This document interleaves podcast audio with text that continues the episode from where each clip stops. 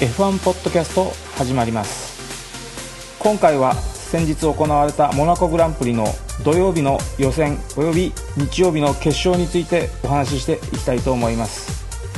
本日も最後までよろしくお願いします。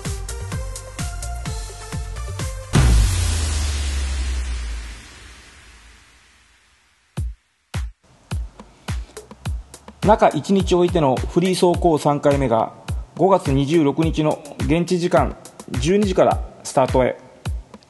天気は晴れ気温23度路面温度40度。ドライコンディションの中セッションは開始されます。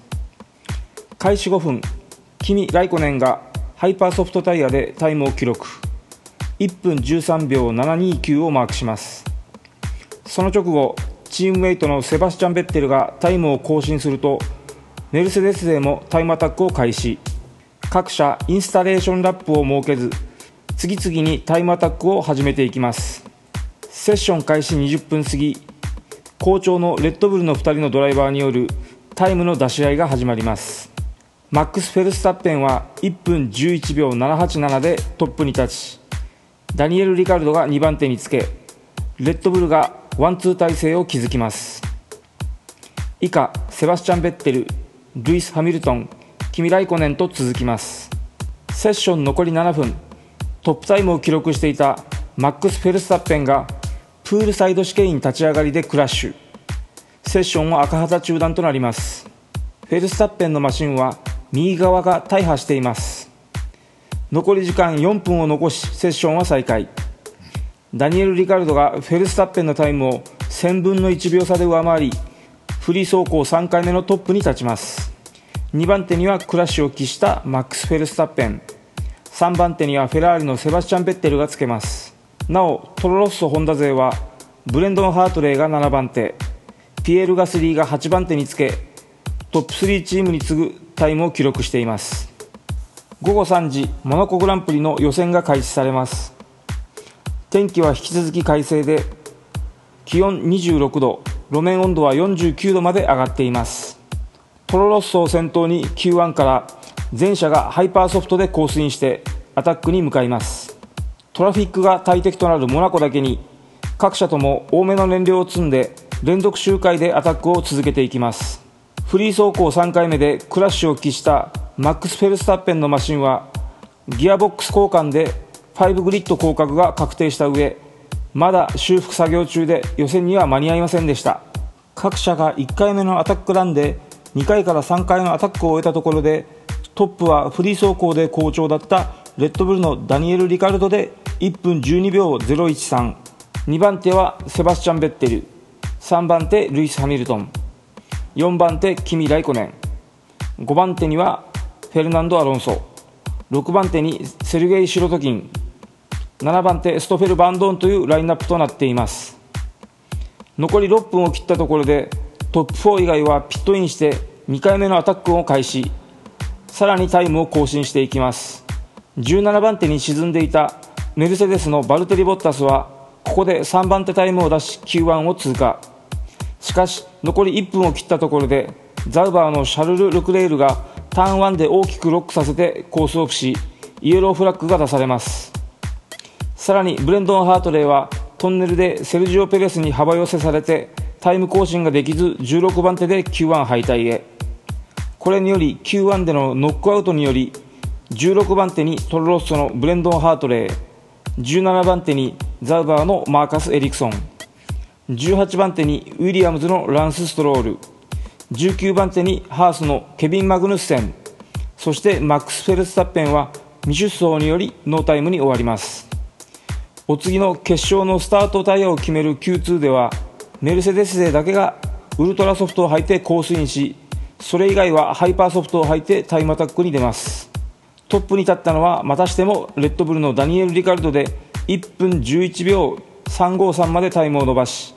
2番手にはコンマ165秒差でフェラーリのセバスチャン・ベッテル。3番手にキミ・ライコネン。4番手にはフォースインディアのセルジオ・ペレス。5番手にマクラーレンのフェルナンド・アロンソとなります。ウルトラソフトのメルセデス勢は11番手と14番手に沈んで決勝のスタートを見据えての作戦は失敗。2回目のアタックにはハイパーソフトで臨みます。残り6分を切ったところで各車が2回目のアタックへ向かいますがここでルイス・ハミルトンは4番手。バルテリ・ボッタスは5番手タイムを記録して Q2 を通過。フォースインディア勢の2台が Q2 を突破したほかトロロッソのピエール・ガスリーはロマン・グロージャンに襲い込まれて不満を訴える場面もありましたが10番手タイムを記録して Q3 進出を果たします。集団グループは6番手のエステバン・オコンから15番手までコンマ5秒というかなりタイトな争いとなりました。そしてこの Q2 でのノックアウトにより11番手ルノーのニコ・ヒルケンベルグ12番手マクラーレンのストフェル・バンドーン13番手ウィリアムズのセルゲイ・シロトキン。14番手ザウバーのシャルル・ルクレール。15番手ハースのロマン・グロージャンの5人のグリッドが決定します。Q3 ではカルロス・サインツピエール・ガスリーフェルナンド・アロンソの順でコースインしメルセデス勢はその後方でギャップを広げてからアタックに入ります。ダニエル・リカルドとキミ・ライコネンは1周以上のギャップを空けてコースインしセバスチャン・ベッテルはさらにガレージで待機して1周後にコースインしてクリアラップを取ろうと工夫します。カルロス・サインツ以外の中団勢は中古のハイパーソフトでのフィーリング確認だけ。1回目のアタックでダニエル・リカルドが1分10秒810までタイムを伸ばしてトップに。2番手ハミルトンにコンマ451秒の差をつけ。ベッテルとライコネンも僅差で3番手4番手となります。残り4分を切るとピエール・ガスリーとフェルナンド・アロンソが先陣を切って2回目のアタックに入ります。残り3分を切ったところで上位勢も続々と最後のアタックに向かっていきます。セバスチャン・ベッテルはここでタイムを伸ばしたもののリカルドにはコンマ229秒届かず2番手。ルイス・ハミルトンもコンマ422秒差の3番手。ダニエル・リカルドも最後のアタックは自己ベストを更新できなかったもののポールポジション獲得を決めます。4番手にキミ・ライコネン。5番手バルテリ・ボッタスの3強のチームに続いたのが6番手フォースインディアのエステバン・オコン7番手マクラーレンのフェルナンド・アロンソ8番手ルノーのカルロス・サインツ9番手フォースインディアのセルジオ・ペレスそしてピエール・ガスリーは Q2 の自己ベストをコンマ1秒縮めたものの10番手で予選を終えています。最終的なグリッドポジションはリンクをご確認していただければ幸いです。翌日の日曜日午後3時10分モナコグランプリのスタートを迎えます。朝は晴れ渡っていたモナコの空でしたが昼過ぎから雲が増えて降水確率が20%の中でのスタートとなりました。気温は25度路面温度は33度というコンディションです。Q3 進出ドライバーは全てハイパーソフト。11番手以下はウルトラソフトが中心でウィリアムズのセルゲイ・シロトキンとトロロッソのブレンドン・ハートレイだけがハイパーソフトを履いてスタートに臨みます。フリー走行3回目のクラッシュで予選出場がならなかったマックス・フェルスタッペンは3基目の MGUK と新品のギアボックスを投入し最後尾グリッドからの出場を許された形となります。ハースのロマン・グロージャンは前戦のクラッシュで3グリッド降格ペナルティを受け18番グリッドからのスタートとなります。スタートでポールポジションのダニエル・リカルドはスムーズな発進加速を見せターン1をトップで通過。後続も順位を守ったままアクシデントのないスタートを切ります。順位は首位ダニエル・リカルド。2番手セバスチャン・ベッテル。3番手ルイス・ハミルトン。4番手キミ・ライコネン。5番手バルテリ・ボッタスと続きルイス・ハミルトンはペースが遅いと上位勢がタイヤをいたわっていることを示唆しますが6周目には自身のタイヤにグレーニングが出始めます。6番手のエステバン・オコンは7番手フェルナンド・アロンソ8番手カルロス・サインツをやや引き離していきそれ以下は9番手セルジオ・ペレス10番手ピエール・ガスリー11番手ニコ・ヒルケンベルグと1秒から2秒ずつの差で続きます。最後尾からスタートしたマックス・フェルスタッペンは次々と前走者を追い抜きなんとか中段までポジションを上げていきます。ルイス・ハミルトンが12周目にピットインするとセバスチャン・ベッテルは16周目。首位のダニエル・リカルドとキミ・ライコネン。バルテリ・ボッタスが17周目にピットインして各社の位置関係は変わりありません。どのマシンもタイヤはウルトラソフトを選択しています。しかし首位のダニエル・リカルドはウルトラソフトでペースが上がらず2番手セバスチャン・ベッテルが背後に迫ります。中団勢は13周目のブレンドン・ハートレイを皮切りに14周目にシャルル・ルクレールが動きますがハートレイがアンダーカットに成功します。16周目にはカルロス・サインツがピットインし前にとどまりますがブレンドン・ハートレイはその背後まで迫ることに成功します。フォースインディア勢とマクラーレンのフェルナンド・アロンソもピットインしてポジションはそのまま変わりありませんがトロロッソのピエール・ガスリーだけはハイパーソフトのままステイアウトして自己ベストを更新しながらウルトラソフトやスーパーソフトに履き替えた後続との差を広げていきます。28周目トップを快走中のダニエル・リカルドが無線でパワーを失っているとピットに訴えかけます。どうやら MGUK のトラブルによりモーターによるアシスト約160馬力相当のパワーがなくなっていることが判明します。ピットはトラブルの修復を試みるもなすすべなしの結果をリカルドに告げます。このままの状態で走行を続けた場合は PU パワーユニットの他のパーツへのダメージの波及なども考慮してピットはリタイアも考えますがレースをリードしている現状ではチャンスを手放せないとの決意からレースの続行を決断します。後方ではトロロッソのピエール・ガスリーが30周を過ぎてスタートタイヤの中古のハイパーソフトがライフを終えつつあるようでペースが落ち始めます。37周目についにガスリーはピットインするとカルロス・サインツの前に戻り実質9番手となります。ルイス・ハミルトンは徐々にペースを上げてキミ・ライコネンを引き離していき逆にキミ・ライコネンには後ろからバルテリ・ボッタスが襲いかかっていきますがパワーユニットがややオーバーヒート傾向でなかなか攻めきることができません。40周目には首位ダニエル・リカルドとセバスチャン・ベッテルが1.4秒差。3番手ハミルトンがそこから2秒。4番手キミ・ライコネンはそこから4秒という位置関係になり6番手はウルトラソフトで走り続けるニコ・ヒュルケンベルグがつけますが実質6番手はその後方のエステバン・オコンそして3秒差でフェルナンド・アロンソ。同じくステイアウトのマックス・フェルスタッペン。その1秒後方に新品のスーパーソフトのピエール・ガスリーが続く形となっています。上位の5台はこの後各社ともタイヤのライフが終わりを迎えますがモナコの2秒速いマシンでも前のマシンを抜けないと言われるコース特性を逆手にとって共に先にタイヤ交換に入った方が負けとばかりに我慢比べを展開していきます。後方では47周目にようやくマックス・フェルスタッペンがピットインしカルロス・サインツの後方ブレンドン・ハートレーの前11番手でコースに復帰します。これで前が開けたピエール・ガスリーが1分17秒台でプッシュしフェルナンド・アロンソの背後につきます。逆にアロンソはギアボックス不調に見舞われ21秒台にペースが落ちます。そして53周目のメインストレートで失速しターン1でストップ。今季初のリタイアを余儀なくされます。開幕からここまで前線ポイントゲットをしていたフェルナンド・アロンソでしたが残念ながらこのリタイアで途切れる形となってしまいました。そして50周目にようやくピットインしたニコ・ヒルケンベルグは8番手カルロス・サインツの後方に入りマックス・フェルスタッペンを抑え込みます。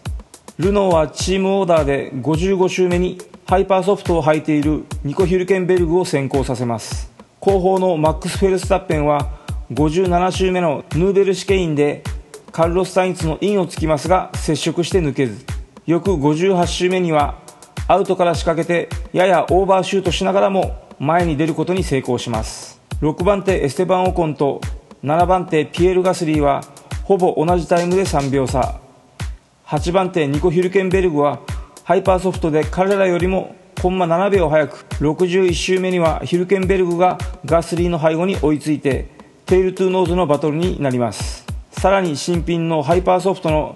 9番手マックス・フェルスタッペンはニコ・ヒルケンベルグより1.7秒も速い驚異的なペースで追い上げを見せ63周目にはこの2台の背後に追いつきます。10番手のカルロス・サインツはペースが落ち11番手ブレンドン・ハートレイが追いかけますが4秒差まで縮まったところからペースが鈍りそれ以上なかなか縮めることができません。逆に後方からザウバーのシャルル・ルクレールに追い立てられてしまいます。ですが71周目のヌーベル試験でシャルル・ルクレールはブレーキトラブルにより止まりきれず前のブレンドン・ハートレーの後部に追突。ルクレールはここでリタイア。ブレンドン・ハートレーもリアウィングを壊しピットに戻ってリタイアとなってしまいます。この事故によりバーチャルセーフティーカーが出されましたが74周目にレース再開。しかし上位勢はタイヤのこともあって無理はできず大したバトルを展開することもなくダニエル・リカルドがトップでチェッカーを受け2年越しの初のモナコグランプリ制覇を果たします。2番手セバスチャン・ベッテルは7秒差。3位ルイス・ハミルトンは17秒差という表彰台でキミ・ライコネンとバルテリ・ボッタスはわずかに届かずでした。ピエール・ガスリーはブレーキに問題を抱えたエステバン・オコンをコンマ6秒差まで追い詰めましたが抜ききれず7位でフィニッシュ。8位ニコ・ヒュルケンベルグ。9位マックス・フェルスタッペン。10位カルロス・サインツ。というトップ10でレースは終わりを迎えています。今回のレースは一部のドライバーを含めアクションがほとんどないつまらないレースであったとの批判が上がっています。確かに追い抜きなどがほとんどないレースでしたが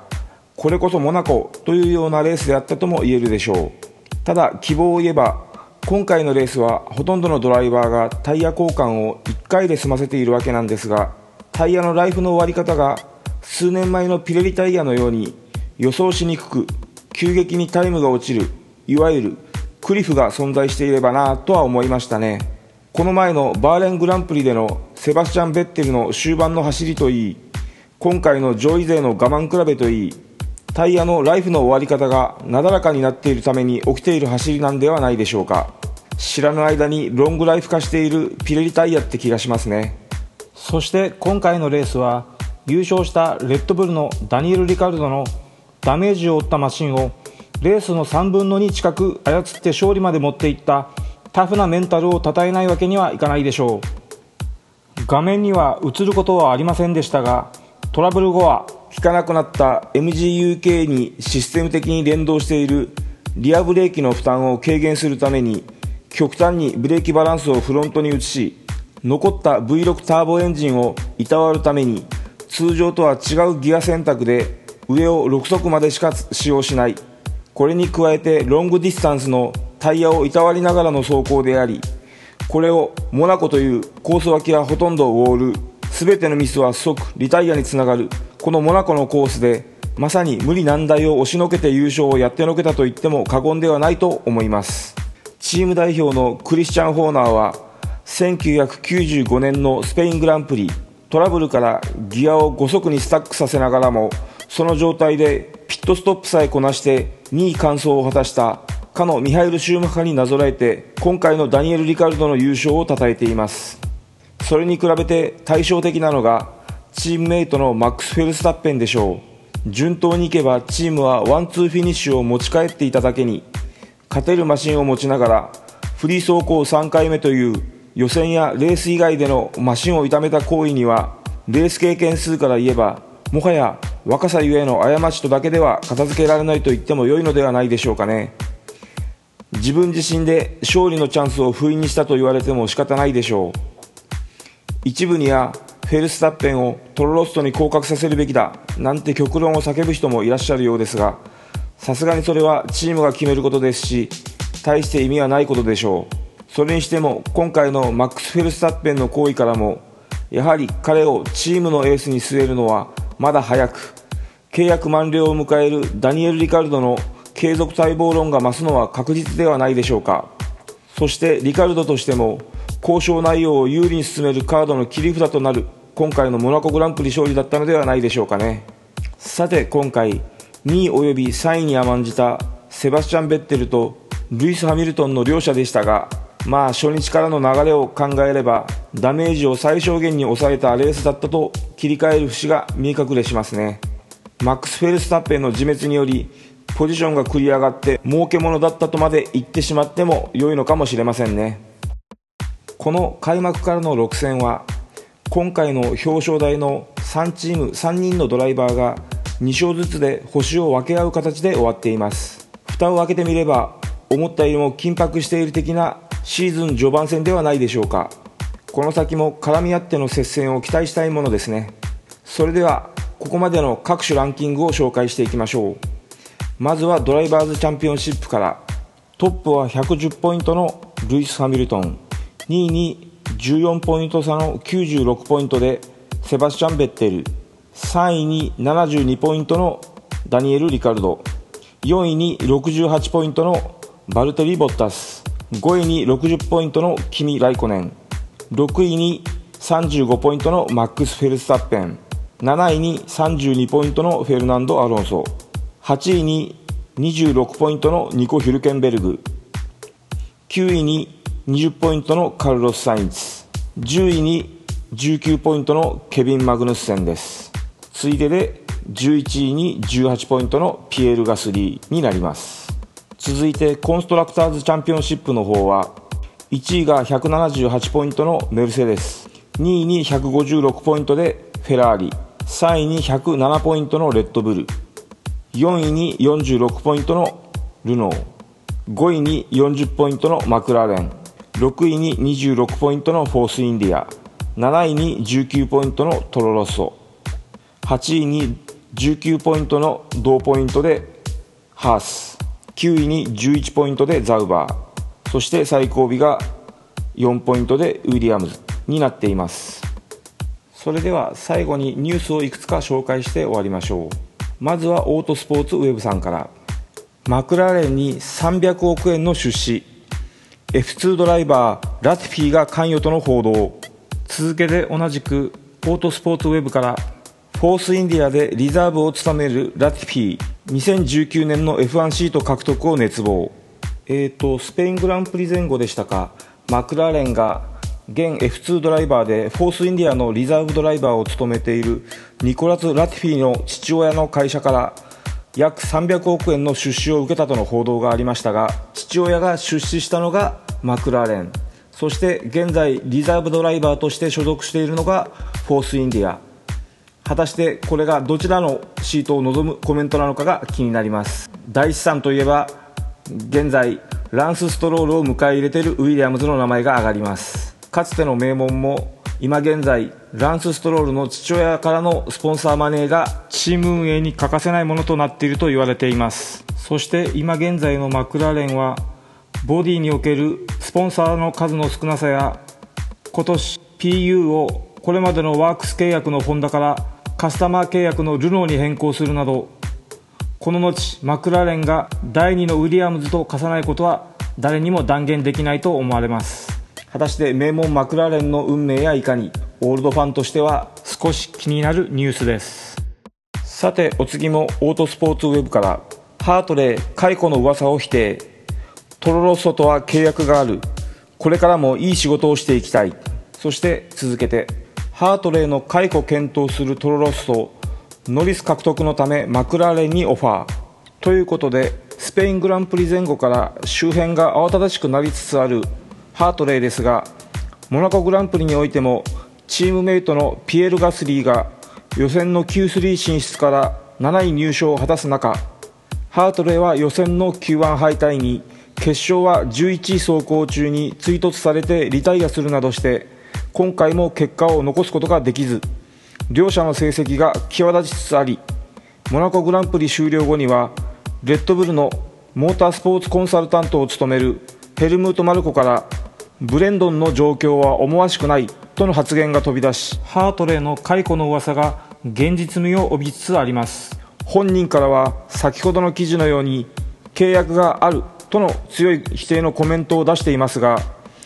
去年の彼自身のトロロッソチームへの加入が契約中のダニール・クビアとを押しのけてのものでありその契約には何の保証もないことはハートレイ自身がよく知っているとも思えます。後釜に関してはセバスチャン・ベッテルやダニエル・リカルドマックス・フェルスタッペンなどを輩出してきたレッドブルジュニアドライバープログラムですが現在は枯渇状態にあるとも言われており仮に契約しているドライバーがいるにしても今すぐには F1 のスーパーライセンスを取得できるドライバーはいないと思われますがそれに関しても皮肉なことではありますが一度はこのレッドブルジュニアドライバープログラムを解雇されて縁が完全に切れていたハートレイ自身が抜擢されたことからも分かる通り外から見つけることも厭わないことは証明されていると言っても良いでしょう。噂が出た直後はメルセデスの契約下にある実戦経験が豊富なパスカル・ウェイトレインやウィリアムズのリザーブドライバーを務めるロバート・クビサの名前が挙がっていたわけですがここに来て複数のメディアが現在 F2 カテゴリーに参戦中でマクラーレンのリザーブドライバーにも席を置くランド・ノリスへのオファーを伝えています。話を統合するとマクラーレン側はこのオファーを拒否したとのことですがその理由がレッドブルが2019年いっぱいのレンタルを希望したことによるものとの報道が流れています。マクラーレン側としては現在のフェルナンド・アロンソはパフォーマンスに関しては問題はないもののその巨額の年俸に頭を悩ませつつあること。またアロンソ自身も同じルノー製 PU パワーユニットを使うレッドブルチームとのパフォーマンスの差に嫌気をさしつつあるとの情報やもう一人のストフェル・バンドーンに関してもパフォーマンスに落胆しつつあるとの情報も飛び出しており2019年からのドライバーズラインナップは流動的ではないかとの憶測が飛んでおりこの辺もネックになったのではないでしょうか。ただしレッドブル側は契約内容を見直した上で再度オファーを出し直しまだ契約を諦めていないとの情報も出ておりこのランドノリスに関してはもうしばらく目が離せないものと思われます。さてお次はすいません。ちょっと古めのニュースになるのですがよろしくお願いします。F1 ゲート .com さんから2019年のレギュレーション変更を強行採決。F1 コミッションは数チームの反対を押し切り2019年の F1 世界選手権でオーバーテイクを促進するための空力パッケージの F1 レギュレーション変更を期限ギリギリで強行採決に踏み切った。2019年の F1 空力パッケージ変更に関する投票は来シーズン F1 レギュレーションの変更を全会一致でなくとも成立されることができる最終期限の4月30日に実施された。現在の F1 コミッションのルールでは FIA、F1 リバティメディアスポンサーやプロモーターの代表者が提案に賛同している場合全10チームのうち最低4チームから賛同が得られれば提案は可決される。とのことで今回可決された F1 空力パッケージの変更の3点は以下。スパンを拡大しアウトウォッシュの可能性を軽減する簡素化されたフロントウイング。ウイングレットなしの簡素化されたフロントブレーキダクト。よりワイドで奥行きのあるリアウイング。ウイングの変更は開幕戦オーストラリアグランプリでのオーバーテイクがほとんど見られなかったことへの対応であり FIA とリバティメディアが改善を検討していた。FIA とリバティメディアはすでに2021年の F1 レギュレーション変更のリサーチを進めており今回の提案はその一部を引き出したものだと考えられている。まあ最終期限ギリギリに過半数にも満たない形での採決などかなり政治的な動きも飛び交った上での今回のルール変更だったようなんですがとりあえず開幕戦のオーバーテイクの少ない平凡なレース内容やアゼルバイジャングランプリの時のレッドブルの同士打ちに際しクローズアップされた追い抜きのしにくい現在の空力を少しでも改善したいとの思惑から出たとも言われている今回の緊急のルール改正なんですがどうやらかなりの駆け引きも展開されたようで納得がいっていないチーム関係者もいるようですがどうなんでしょうかね。今回のルール改正を分かりやすく動画で解説してくれているところを見つけましたのでどうぞリンクからご覧ください。お次はオートスポーツウェブさんからでピレリ F1 複雑化したタイヤ名の廃止を検討。コンパウンドに関わりなくハード、ミディアム、ソフトと故障化。F1 と FIA は F1 タイヤサプライヤーのピレに対し2019年はグランプリに持ち込む3種類のコンパウンドをよりシンプルな名称で呼ぶように提案した。現在ドライタイヤは7種類ありファンにとっては分かりにくい状況であることを懸念しているためだ。これも来年から検討されているようですが今年は7種類もの設定がなされて複雑化の一途をたどっている晴れ用ドライタイヤなんですがこれを7種類のスペックに関係なく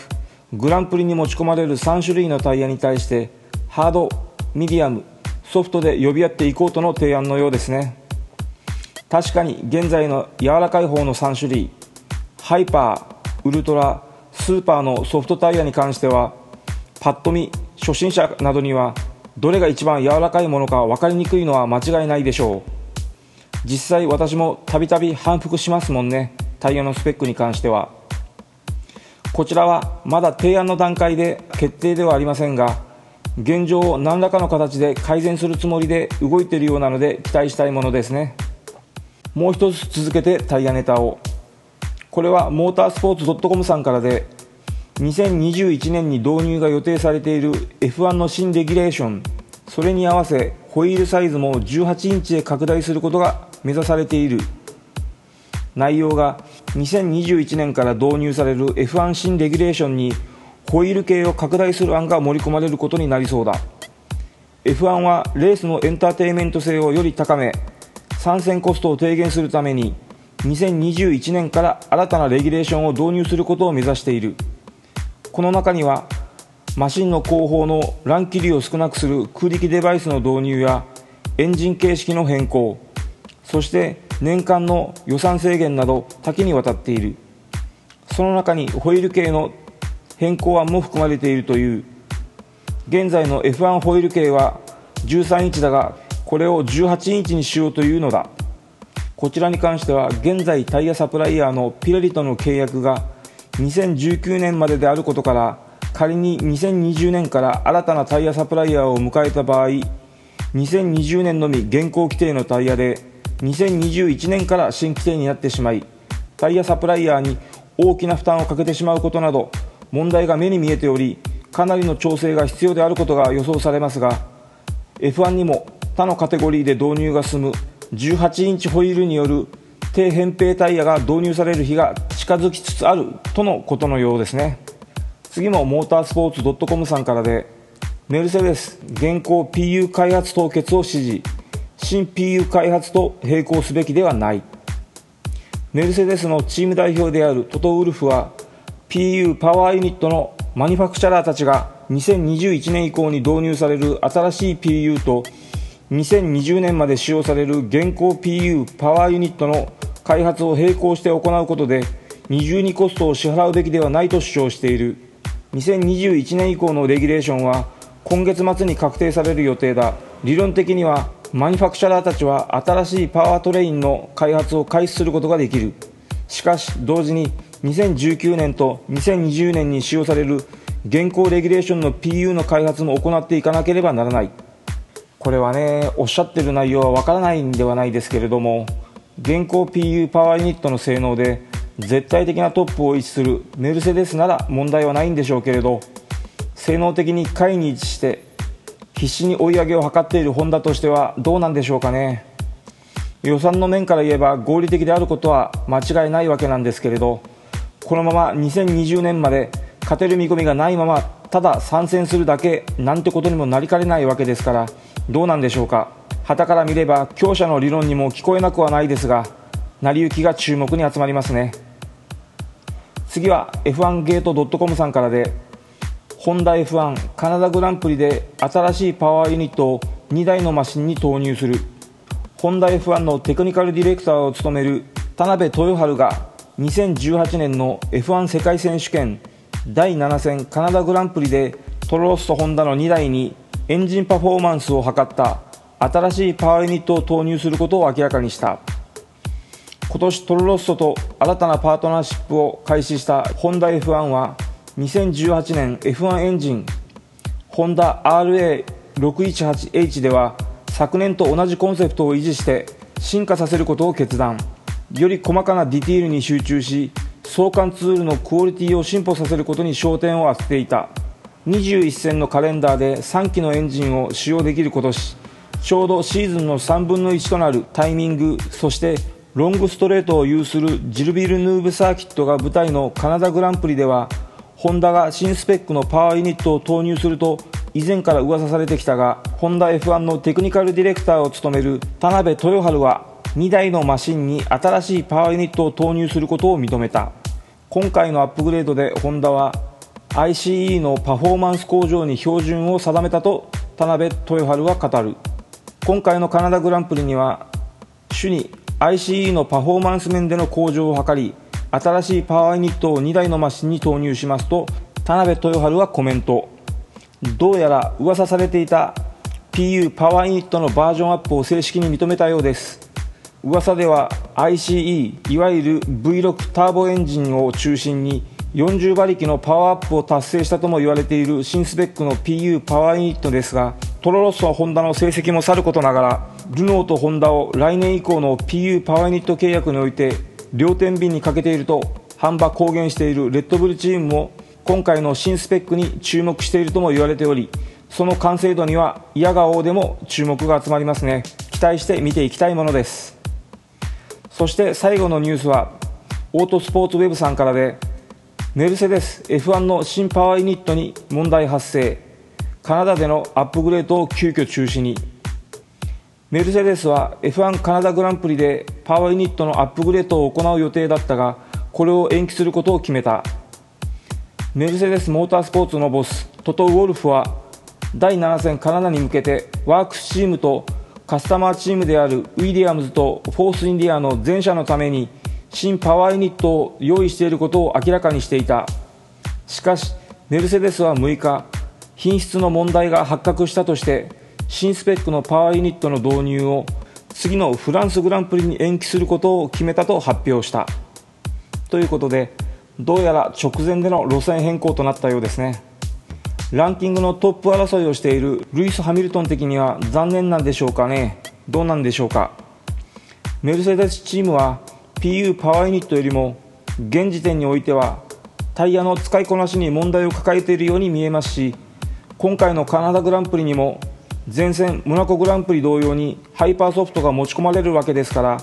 そちらを含めたタイヤの使いようを何とかするのが先ではないかとも思えます。PU パワーユニットについて一言あるとしたら今回のパワー強率が高いジルビルヌーブサーキットをフレッシュなライフの PU パワーユニットを使えないといったところでしょうか。これまでの6戦を戦ってきた PU パワーユニットでの高速サーキットでの戦いですので扱いを慎重に見極める必要に迫られる可能性はあるかと考えられます。ただしこれを乗り切ればメルセデスの PU パワーユニットはほぼ盤石の信頼性を実戦で示すことができたことにもなりこの先の残りのシーズンは PU パワーユニットに関してはかなりの自信を持って戦えることが予想されると思います。以上でニュースの紹介及び今回のポッドキャストを終わりたいと思います。おっと最後に忘れるとこでした。次戦カナダグランプリの持ち込みタイヤのリンクを貼っておきますのでよろしければご覧ください。今回も最後までお付き合いいただきありがとうございました。こちらのポッドキャストでは Twitter の「ハッシュタグとしログ」シャープ TOSHIROG にてご意見ご感想をお待ちしています。よろしければ書き込みをよろしくお願いします。次戦は北米のカナダグランプリとなります。タイムテーブルがさらに遅くなりますので夜中早朝の放送になります。頑張って視聴しましょう。それでは失礼いたします。